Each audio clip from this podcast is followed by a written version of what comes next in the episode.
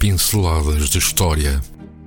Os microacontecimentos, figuras que passam, a descoberta da vida das terras onde nascemos e trabalhamos. A história às portas de nossa casa. Quinzenalmente aos domingos, pelas 19h30, aqui na sua RLX Rádio Lisboa, da responsabilidade do jornalista Carlos Cardoso. Ora, boa tarde e sejam muito bem-vindos a mais um programa Histórias Cada Terra. Fazemos votos que o seu fim de semana, que está quase a terminar, esteja a correr de forma agradável. No programa de hoje iremos ler mais uma história da autoria do jornalista Carlos Cardoso. Como já referimos anteriormente, estas histórias baseiam-se em pesquisas ou trabalhos de investigação que muitas vezes passam despercebidos. A locução será de António Serra. O texto de hoje tem o seguinte título: O ataque falhado de Manuel Vasques a Almada. A 26 de agosto de 1931 teve lugar uma revolta militar contra a ditadura instalada em Portugal cinco anos antes, em 1926. Não foi a única, pois ocorreram nestes primeiros anos, antes da ditadura se consolidar, diversas tentativas de sublevação. No caso é preço, que não correu nada bem, teve, entre outras componentes, a participação de quatro pilotos que descolaram da base aérea de Alverca, no Conselho de Vila Franca de Xira, com o objetivo de bombardear o Castelo de São Jorge, o Forte de Almada, de onde se controlava a entrada do Tejo e Lisboa, e o quartel-general situado na capital. Um desses pilotos era Manuel Vasques, republicano convicto, que acabou exilado em Espanha, de onde escreveu uma comovente carta dirigida ao povo de Almada. Isto porque, na tentativa de calar as armas da ditadura, que do forte daquela terra disparavam sobre Lisboa, terá atingido muitos civis, inclusive algumas crianças, um funesto acontecimento que foi aproveitado pela ditadura para denegrir as tentativas de conquistar de novo as liberdades democráticas. Quero simplesmente dizer ao republicaníssimo povo de Almada que ninguém de boa fé poderá dizer que deliberadamente fui bombardear cidadãos indefesos do forte de Almada. Iniciou-se o bombardeamento de Lisboa. Esses senhores não tiveram escrúpulos em bombardear casas onde existiam igualmente mulheres e crianças a aviação teve unicamente como objetivo destruir os núcleos fortificados da ditadura que, dementemente, quer manter um povo sob algemas, asfixiado na sua liberdade. Infelizmente, algumas bombas caíram fora do ponto desejado, escreve Manuel Vasques.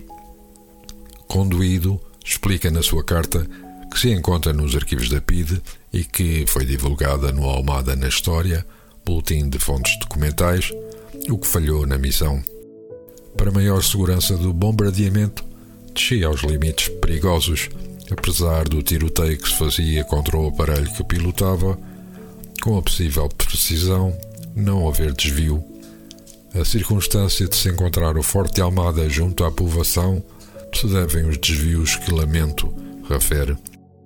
A historiadora Irene Pimentel, no seu blog, num texto com o título O ano de 1931 de todas as rebeliões, refere que, segundo a imprensa, ocorreu um morticínio nas ruas em redor do Forte de Almada, onde foram feridos muitos civis e mortos quatro adultos e quatro crianças, através do bombardeamento, por engano, de um avião vindo de Alverca, pilotado pelo aviador civil sublevado Manuel Vasques e pelo sargento José Carvalho. Todas as revoltas e manifestações populares do ano de 1931 resultaram também em milhares de detenções e cerca de 1500 deportações para as ilhas e as colónias, números significativos do mal-estar vivido no país. Insurgindo-se contra o aproveitamento que a ditadura fez da situação, Manuel Vasques revela uma frieza impressionante Pergunta a todas as pessoas honradas e imparciais onde se encontram os principais responsáveis. São aqueles que lutam arriscando a vida para que os seus concidadãos percam a condição de escravos ou aqueles que, servindo as forças reacionárias internacionais, se comportam como bandoleiros. Triste, de longe, diz às famílias da Armada: O meu coração está com elas e os meus olhos também se orvalharam de lágrimas, de revolta por não ter podido ainda vencer esses miseráveis ditadores e de pena por essas pobres crianças que entraram no martírio do sofrimento. É uma história que, infelizmente, acabou uh, não da melhor forma e que aqui recordamos acontecida no ano de 1931. E agora, antes de nos despedirmos, vamos deixar-vos com o tema musical Dá-me um abraço, cantado por Miguel Gameiro.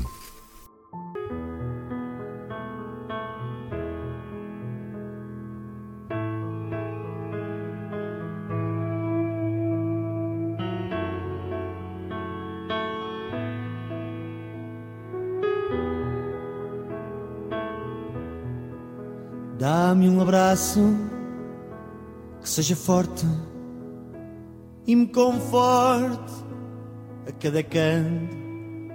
Não digas nada, que o nada é tanto e eu não me importo.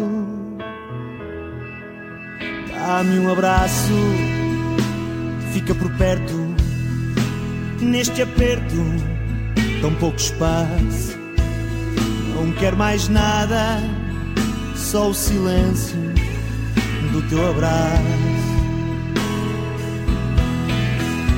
Já me perdi, sem rumo certo, já me venci pelo cansaço. Estando longe, estive tão perto do teu abraço.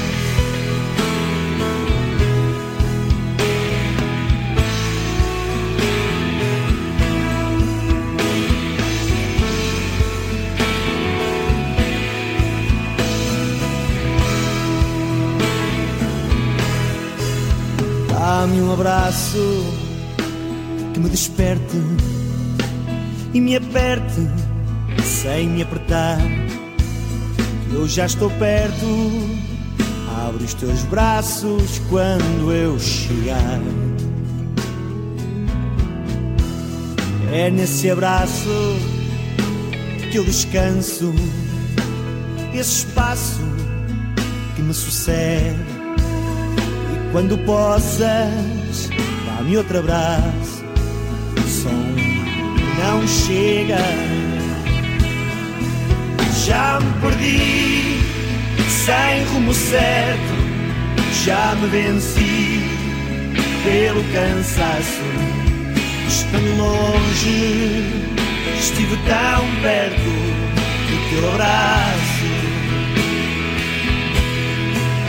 Já me perdi sem rumo certo, já me venci pelo cansaço.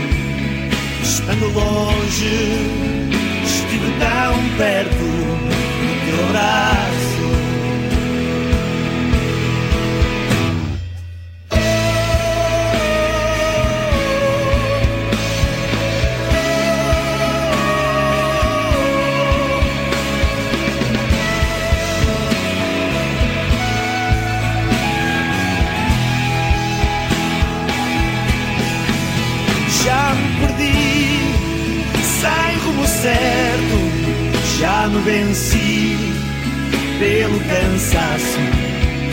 Estando longe, estive tão perto do teu abraço. Estando longe, estive tão perto do teu abraço.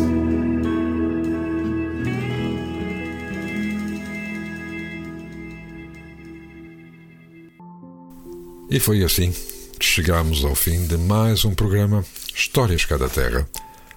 Desejamos-vos um bom serão de domingo e votos de uma ótima semana.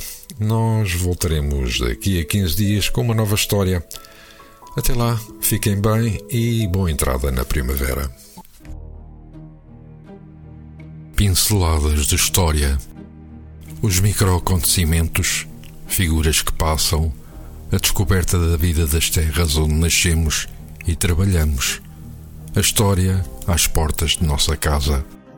Quinzenalmente aos domingos pelas 19h30, aqui na sua RLX Rádio Lisboa, da responsabilidade do jornalista Carlos Cardoso.